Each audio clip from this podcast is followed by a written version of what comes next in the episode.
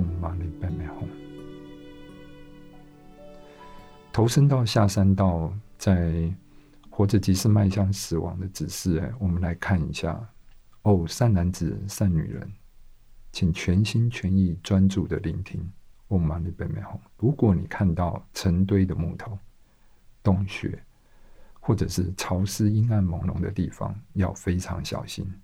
这就是我们刚才讲的，就是恶鬼道跟旁生。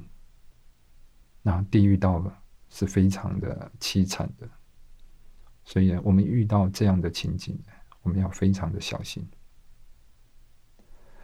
如果你会投身到阿修罗跟天道的时候，你会看到一个宜人的森林或是一个豪宅。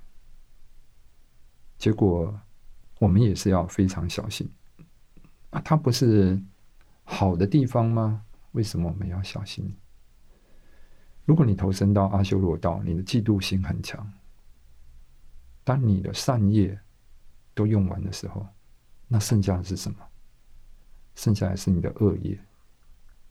如果你剩下你的恶业的话，你就会堕入到下三道去，因为你把善业的福报都用尽，再加上你的嫉妒心所造的恶业，很可能就会下到地狱道去。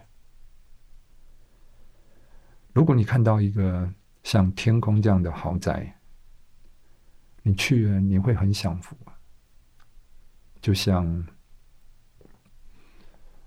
龙树菩萨就不喜欢投身到这种很富裕、很有权势的家，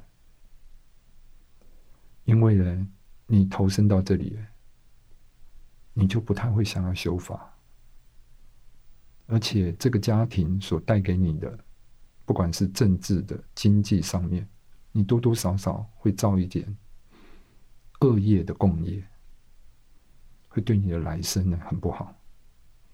所以你想到比较长远的，即使你是投身到天道、投身到阿修罗道，暂时性的，是比较好的投胎，甚至于你觉得比做人还要舒服。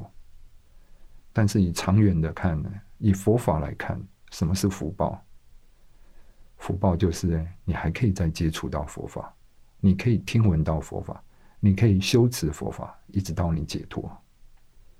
这样的条件虽然很好，但是只要它不是一个很好的修持佛法的环境，对佛法来讲，哎，这还不是最好的选择。